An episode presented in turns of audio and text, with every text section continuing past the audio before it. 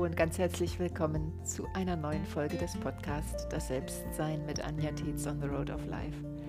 Ich bin Anja und ich freue mich total, dass du da bist, dass du reinhörst und dass du dich dafür interessierst, was ich dir heute aus dem Buch, das Buch der Freude von Dalai Lama und Desmond Tutu vorlesen möchte.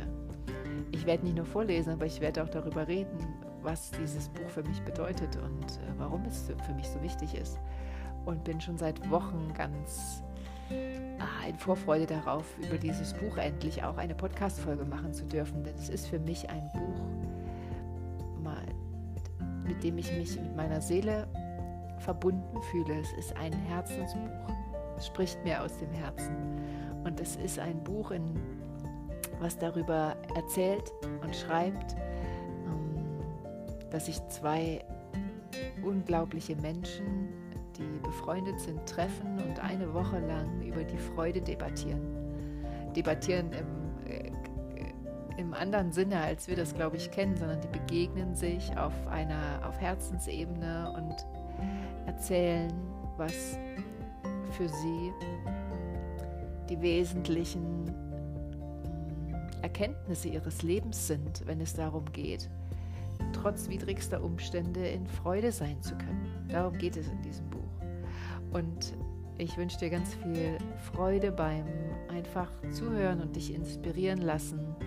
Es geht mir gar nicht darum, das Buch in irgendeiner Form zu bewerten, mache ich ja ohnehin, wenn ich darüber rede, sondern es geht mir darum, die Dinge, die ich als wesentlich, und da gibt es so viele in dem Buch, aber einige davon, die, die, mit mir, die bei mir so tief gegangen sind, als ich sie gelesen habe, dass ich dir etwas davon vorlese, ein paar Worte dazu sage meist aber vorlese und du dich einfach inspirieren lassen kannst von diesem Wissens- und Weisheitsschatz dieser beiden wunderbaren Menschen. Ich wünsche dir ganz viel Freude, lass dich inspirieren, viel Spaß beim Zuhören.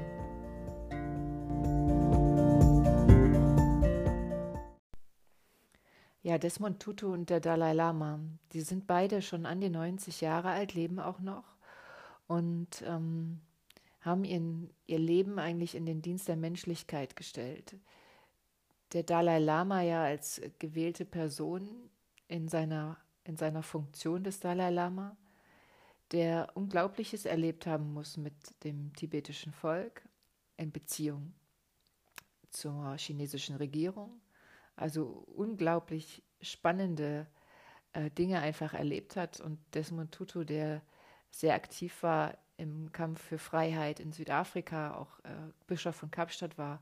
Und diese beiden Männer haben ihr Leben ja scheinbar in den Dienst der Menschlichkeit gestellt. Und so bin ich auch immer mal aufmerksam geworden auf beide, immer wenn es darum ging, um Menschen an ihre Menschlichkeit zu erinnern und in Frieden zu kommen und Revolutionen, Transformationen, Entwicklungen in Frieden zu stattfinden zu lassen, sind diese beiden Männer aufgetaucht. Und anlässlich des Geburtstags des Dalai Lamas haben sich die beiden getroffen. 2015 war das. Die sind sich wohl ein paar Mal begegnet, äh, vielleicht eine Handvoll Mal in ihrem Leben und haben eine sehr tiefe Verbindung zueinander festgestellt und haben dann 2015 gemeinsam über fünf oder sieben Tage die Frage erörtert, wie können wir unseren Frieden und vor allem unsere innere Freude finden, trotz des Leids in der Welt. Und irgendwie passt es ja immer, dieses Thema, wenngleich jetzt vielleicht besonders. Und dieses Buch habe ich vor Monaten angefangen zu lesen und das Besondere für mich daran ist, dass ähm, ich es zelebriere, dass ich äh, eigentlich immer, wenn ich eine Seite gelesen habe, es erstmal verdauen möchte weil dort so viel Wahrheit drin steckt, weil dort so viel Wahrheit drin steckt. Es ist ein Buch des Herzens, es ist ein Buch der Seele, es ist ein Buch der Menschlichkeit und es spricht mir aus dem Herzen und es sind einfach auch so sympathische Persönlichkeiten. Das ist kein schweres Buch, sondern das ist ein Buch, was sich total leicht liest, weil diese Menschen so viel Humor haben, weil die beiden so miteinander joken. Die machen richtig Scherze und Witze. Also es ist wirklich auch total amüsant, das zu lesen. Und es ist auch auf in dieser Hinsicht wirklich ein Buch der Menschlichkeit, weil das Menschen sind. So wie du und ich. Ganz normale Menschen und sich auch als solches wahrnehmen und so leben. Und so ist auch dieses Buch. Sehr amüsant, berührend, tief. Genau.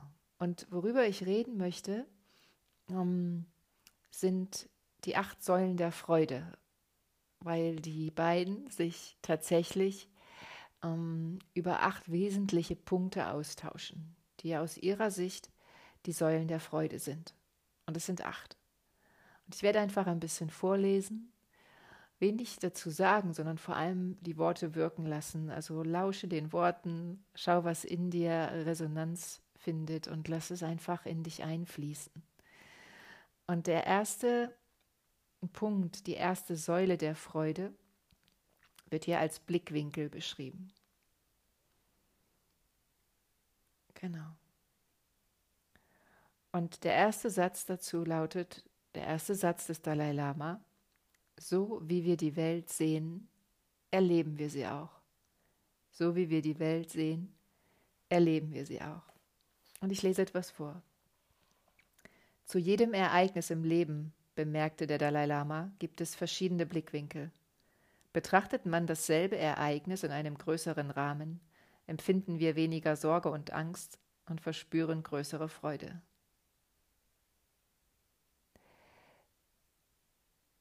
Im Exil hatte er nicht nur das gesehen, was verloren war, sondern auch das, was er gewonnen hatte.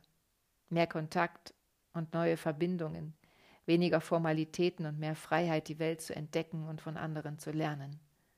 Er hatte beschlossen, betrachten wir etwas nur aus einer Richtung, dann denken wir, oh, wie schlimm, wie traurig. Sehen wir dasselbe Unglück aber aus einem anderen Blickwinkel, dann erkennen wir, dass es uns neue Möglichkeiten bringt.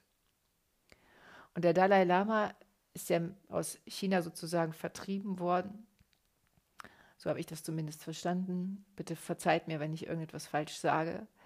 Das heißt, er war jahrzehntelang äh, im Exil und im Prinzip aus der Flucht und hat seine Heimat verlassen mit seinem gesamten Volk. Und das ist, das ist hier gemeint als ähm, das, was ihm Schlimmes passiert ist. Aber ihm ging es darum, nicht das zu sehen, was schlimm ist, sondern seinen Blickwinkel zu ändern. Und das sagt er hier mehrfach in dem Buch, dass er viele Dinge gar nicht erlebt und erfahren hätte, hätte er diesen Schicksalsschlag oder diese, ähm, dieses Ereignis des Exils nicht erlebt.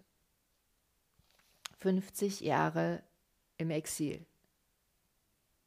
Und er sagt, sehen wir dasselbe Unglück aber aus einem anderen Blickwinkel, dann erkennen wir, dass es uns neue Möglichkeiten bringt.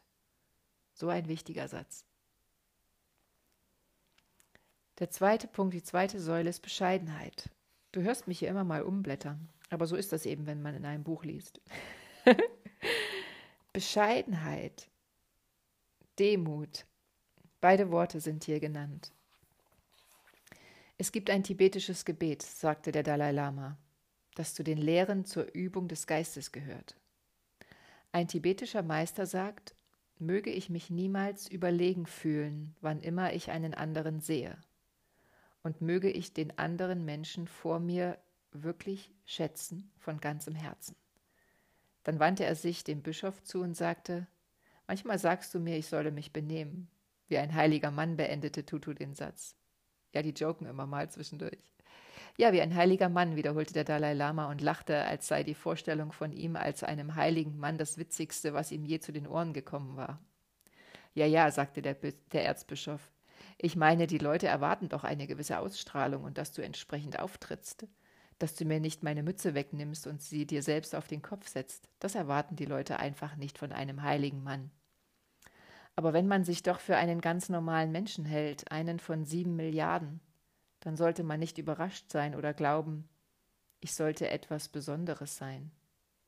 Und deshalb ist es egal, ob ich unter Königinnen und Königen bin, unter Präsidenten und Premierministern oder unter Bettlern. Ich denke immer daran, dass wir alle gleich sind. Bescheidenheit, Demut. Die dritte Säule, und es ist für mich eine der stabilsten Säulen in diesem ganzen Buch, und die dritte Säule der Freude ist Humor. Passt ja auch zusammen. Humor. Menschen, die immer lachen, sind unbekümmert und unkompliziert. Sie erleiden weniger häufig einen Herzinfarkt als sehr ernste Menschen, die sich mit der Verbindung zu anderen Menschen schwer tun. Die ernsten Menschen sind wirklich in Gefahr sagt der Dalai Lama hier. Und in diesem Buch ist wirklich so viel Lachen, so viel Heiterkeit. Und die gehen tatsächlich auch so ähm, teilweise ironisch miteinander um und necken sich auch in ihren Gesprächen, in den Pausen beim Essen. Also es ist deshalb auch wirklich ein sehr amüsantes Buch. Die dritte Säule der Freude. Humor. Und dann das hat, er ist für mich eine sehr wichtige, ein, ein sehr, eine sehr bedeutende Säule. Die Säule der Akzeptanz. Die Säule der Akzeptanz.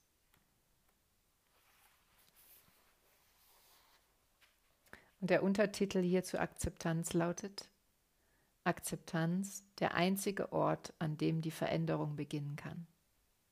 Und es resoniert mit mir so, weil,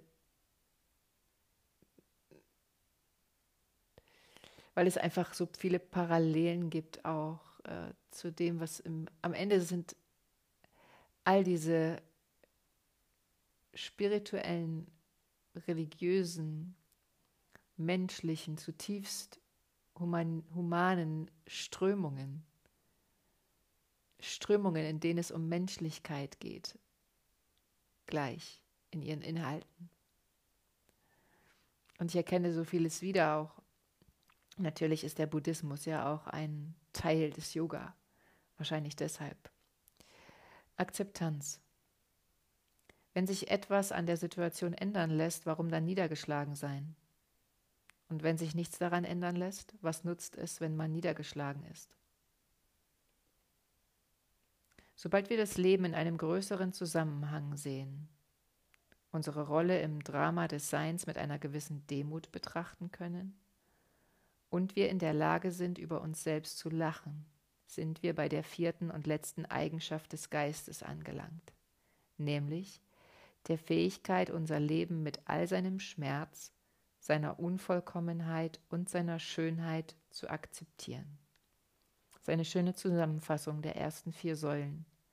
Sobald wir das Leben, ich wiederhole es nochmal, sobald wir das Leben in einem größeren Zusammenhang sehen können, unsere Rolle im Drama des Seins mit einer gewissen Demut betrachten und wir in der Lage sind, über uns selbst zu lachen, sind wir bei der vierten und letzten Eigenschaft des Geistes angelangt, nämlich der Fähigkeit, unser Leben mit all seinem Schmerz, seiner Unvollkommenheit und seiner Schönheit zu akzeptieren. Desmond Tutu sagt, wir sind dazu bestimmt, in Freude zu leben. Doch das bedeutet nicht, dass das Leben einfach oder schmerzlos sein wird. Es bedeutet, dass wir unser Gesicht in den Wind drehen und akzeptieren, dass wir durch dieses Gewitter hindurch müssen. Es wird uns nicht gelingen, seine Existenz zu leugnen. Die Akzeptanz der Realität ist der einzige Ort, an dem die Veränderung beginnen kann. Wenn wir in unserem spirituellen Leben wachsen, hatte Tutu gesagt, sind wir irgendwann in der Lage, alles zu akzeptieren, was mit uns geschieht. Wir akzeptieren die unvermeidlichen Enttäuschungen und Schicksalsschläge als Teil des Lebensgewebes. Die Frage lautet nicht, wie können wir sie vermeiden, sondern wie können wir sie als etwas Positives nutzen. So, so wichtig.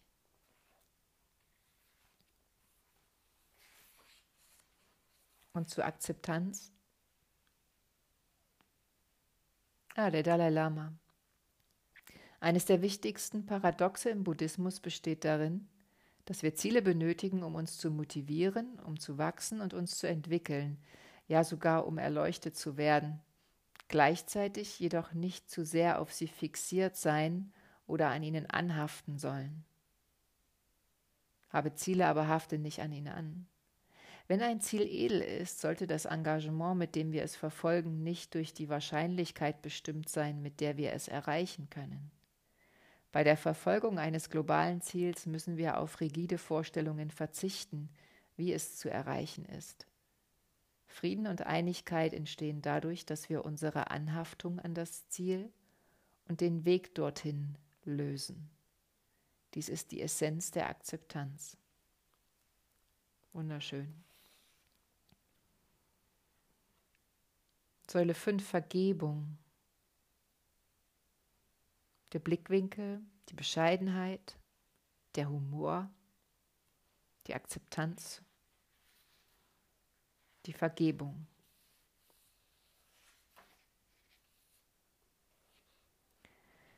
Ich will gerne Richard Moore erwähnen, einen Freund aus Nordirland, sagte der Dalai Lama.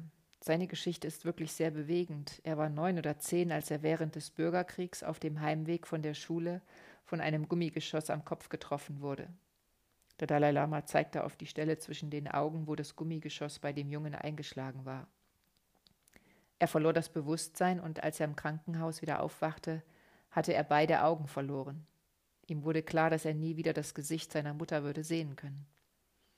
Er schaffte trotzdem die Schule, heiratete und wurde Vater von zwei Töchtern. Dann machte er den britischen Soldaten ausfindig, der auf ihn geschossen hatte, und sagte ihm, dass er ihm verzeihe. Die beiden wurden sehr gute Freunde und besuchten mich auf meine persönliche Einladung hin gemeinsam in Dharamsala. Ich wollte, dass Richard die bewegende Geschichte von seiner Vergebung mit den, Tibetern, mit den Tibetern teilte, insbesondere mit den Schülern in unserem Kinderdorf. Als ich ihn den Schülern und Lehrern dort vorstellte, sagte ich, dass er mein Held ist.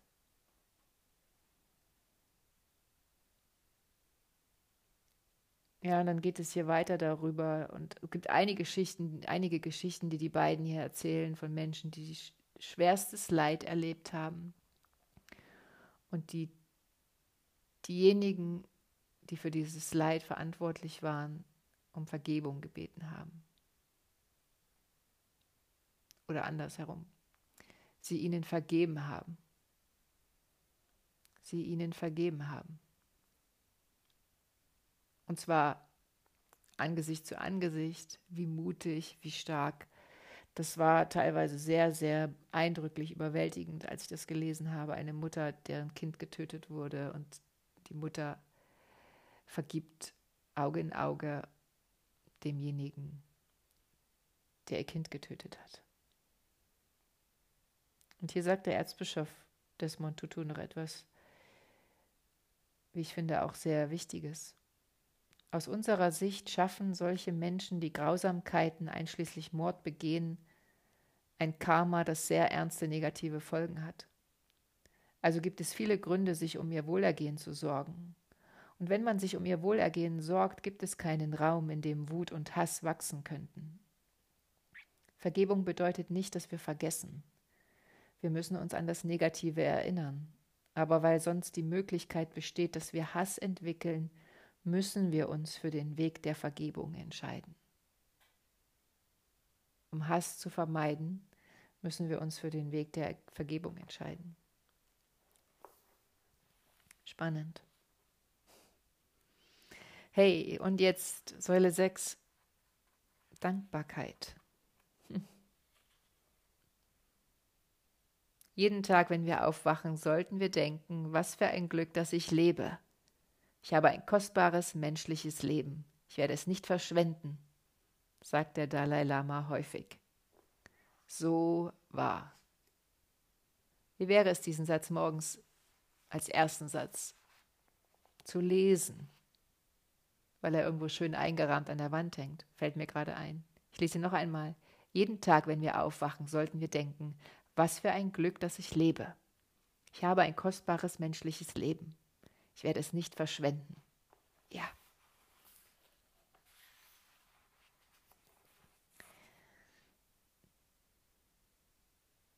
Weder der Erzbischof noch der Dalai Lama, oh ja, das ist auch äh, interessant, weder der Erzbischof noch der Dalai Lama sprachen viel über Vergnügen. Vielleicht, weil die Traditionen, denen sie angehören, skeptisch sind, was die Möglichkeit betrifft, durch sinnliches Vergnügen nachhaltiges Glück zu erlangen.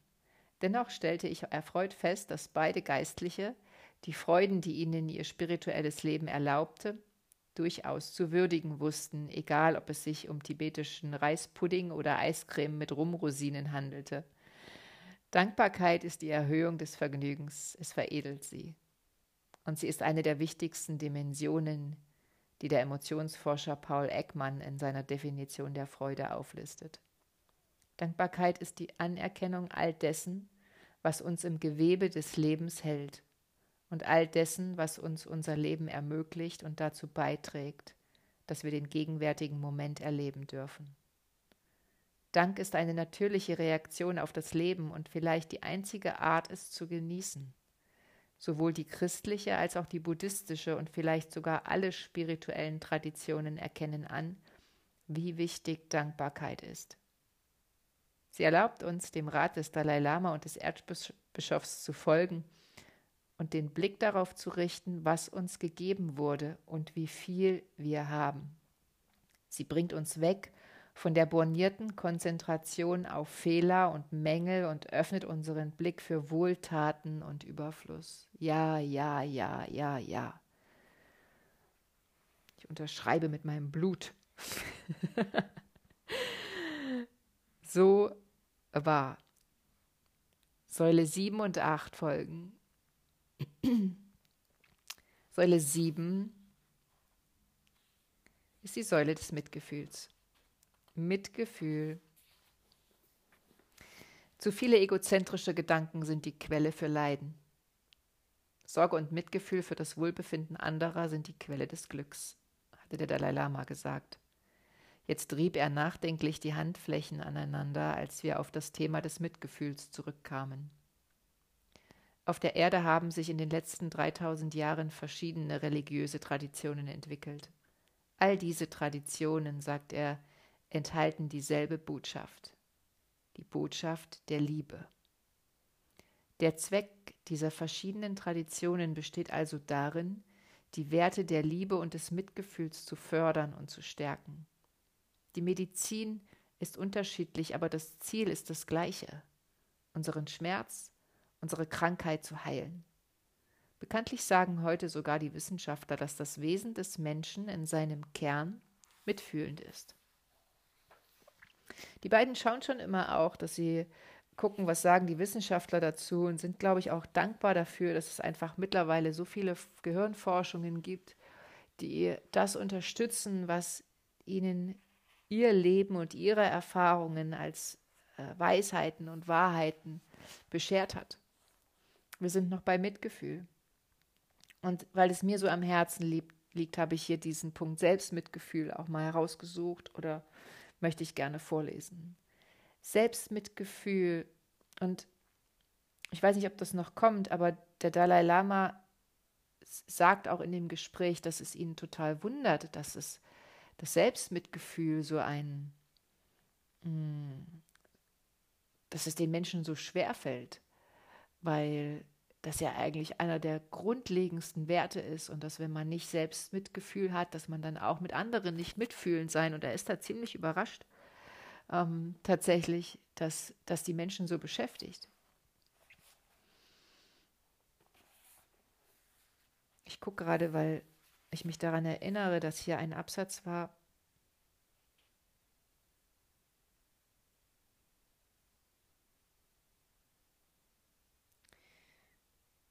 Sorry für die kurze Pause. Ähm, ich weiß nicht genau, ob ich das jetzt wiederfinde, aber in, in einem Absatz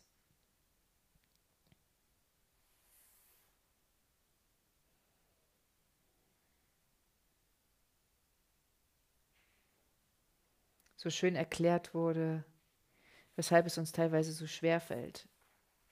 Aber wie auch immer, ich lese einfach noch ein bisschen vor. Vielleicht kommt es auch noch. Es scheint außerdem ansteckend zu sein. Damit ist die Selbst, äh, die, das Mitgefühl gemeint. Mitgefühl scheint außerdem ansteckend zu sein. Wenn wir sehen, dass sich andere mitfühlend verhalten, sind wir auch eher mitfühlend. Dadurch entsteht ein erhebendes Gefühl, einer der von Eckmann identifizierten Aspekte der Freude ein erhebendes Gefühl. Neue Forschungsergebnisse der Sozialwissenschaftler Nicholas Christakis und James Fowler lassen vermuten, dass der Ansteckungseffekt zwei bis drei Personengruppen weit reichen kann. Mit anderen Worten, Experimente mit zahlreichen Teilnehmern zeigen, bei unseren Freunden und den Freunden unserer Freunde und sogar bei den Freunden der Freunde unserer Freunde nimmt die Wahrscheinlichkeit zu, dass sie freundlich und mitfühlend werden, sobald wir selbst freundlich und mitfühlend sind. Was für eine wunderbare Botschaft ist das doch.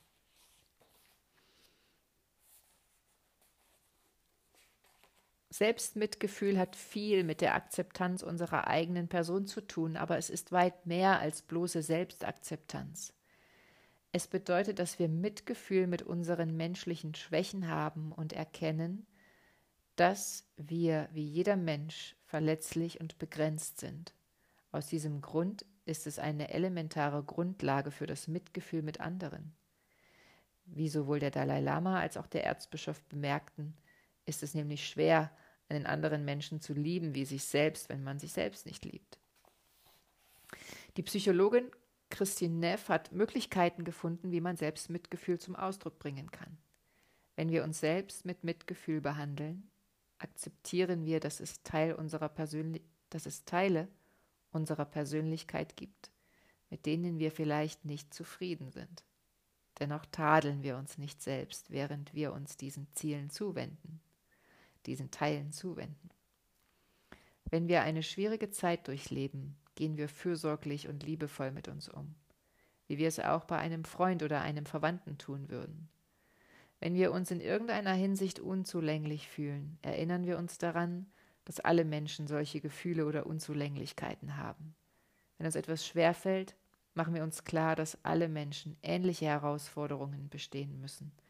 Und schließlich versuchen wir, wenn wir uns schlecht fühlen, dieses Gefühl mit Neugier und Akzeptanz zu verstehen, statt es abzuwerten oder mit Selbstkritik darauf zu reagieren.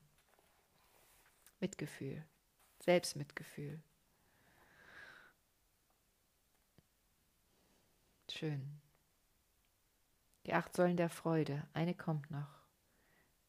Der Blickwinkel entscheidet Bescheidenheit und Demut, Humor, Akzeptanz, Vergebung, Dankbarkeit, Mitgefühl.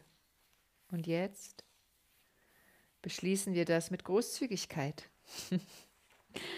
Eine Frage von Mika aus Südafrika. Sie möchte wissen, wie kann man sich für Menschen, also die beiden haben auch Fragen beantwortet, die gesammelt wurden vor diesem Treffen von Menschen aus der ganzen Welt, um sie dann zu erörtern und zu beantworten. Eine Frage von Mika aus Südafrika.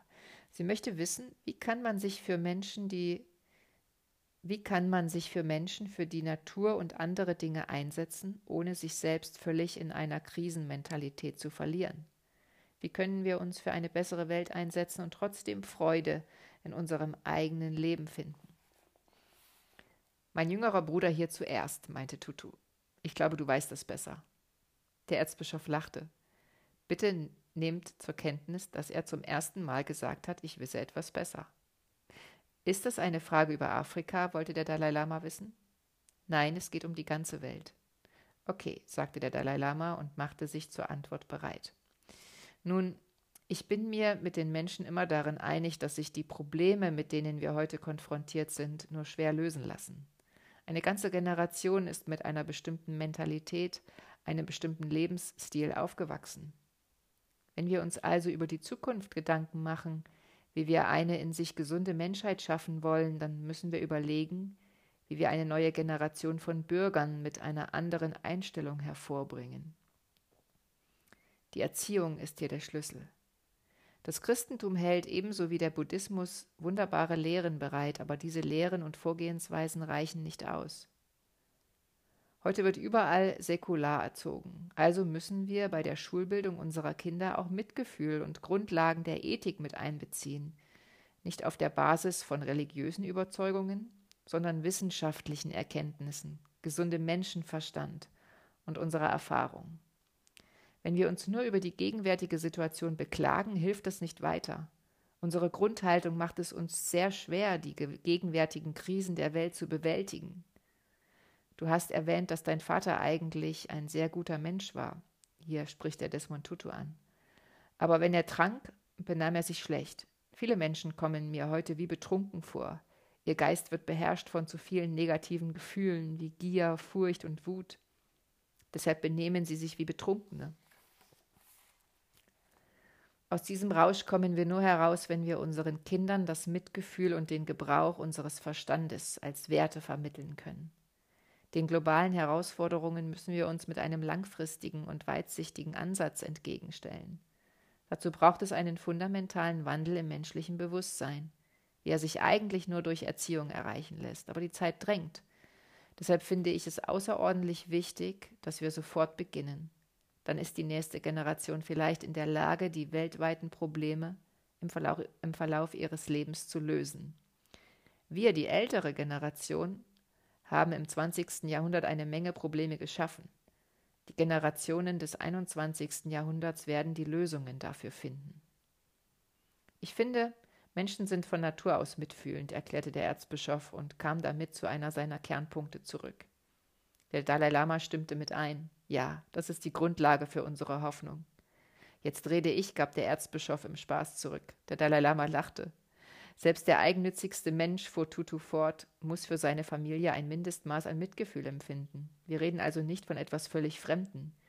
Wir sagen nur, dass wir entdeckt haben, wie sehr wir voneinander abhängig sind.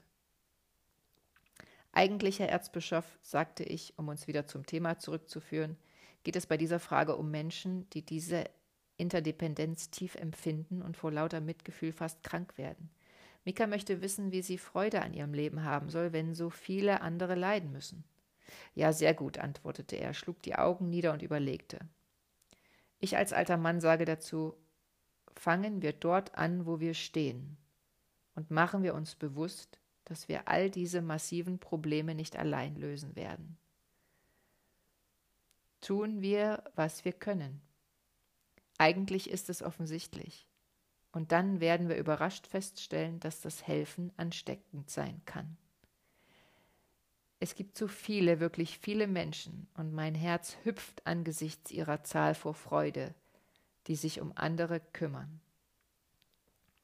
Hey, wir sollten nicht vergessen, dass wir nicht allein sind und dass wir die Aufgabe nicht zu Ende bringen müssen. Das braucht Zeit, aber wir lernen, wir wachsen, wir werden zu den Menschen, die da sein wollen.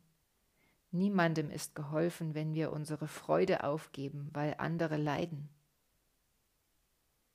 Als Menschen, die sich einbringen, müssen wir anziehend und von Freude erfüllt sein sodass auch andere erkennen, dass Großzügigkeit und eine Tätigkeit im Ehrenamt keine Last, sondern eine Freude sind.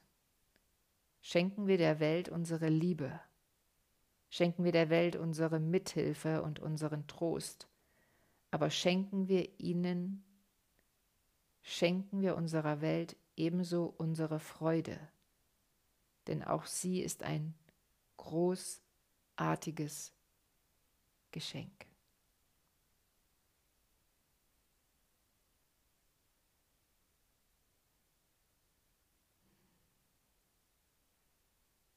Alles Liebe und Namaste. Deine Anja.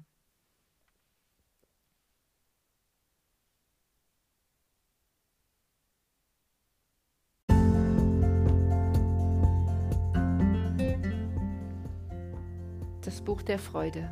Dalai Lama, Desmond Tutu und Douglas Abrams. Wunderschön. So wahr, so erdend und in den Fokus bringend, was wirklich zählt. Mensch zu sein und teilzunehmen als Mensch an dieser Gesellschaft, sich nach seinem Beitrag zu fragen und wirksam zu werden. Jeder für sich, weil wir sind gemeinsam genau das, was es braucht, um die Veränderungen zu bewirken, die wir sehen wollen in der Welt. So geht es mir zumindest.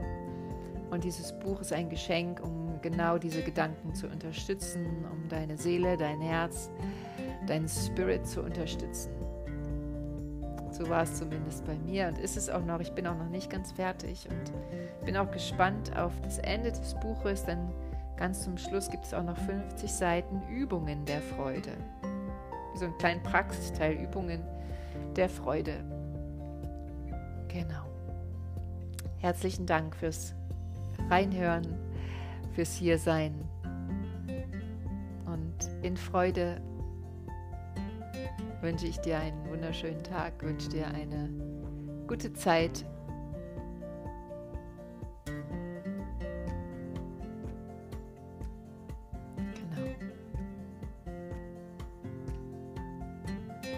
Achte auf deinen Blickwinkel. Praktiziere Bescheidenheit und Demut. Praktiziere deinen Humor, dein Lachen Akzeptiere, was ist. Vergib, was zu vergeben ist. Sei dankbar. Sei ein Mitgefühl für dich und andere. Sei großzügig. Großzügig. Lasst uns groß denken und groß wirken. Alles Liebe und bis bald, deine Anja.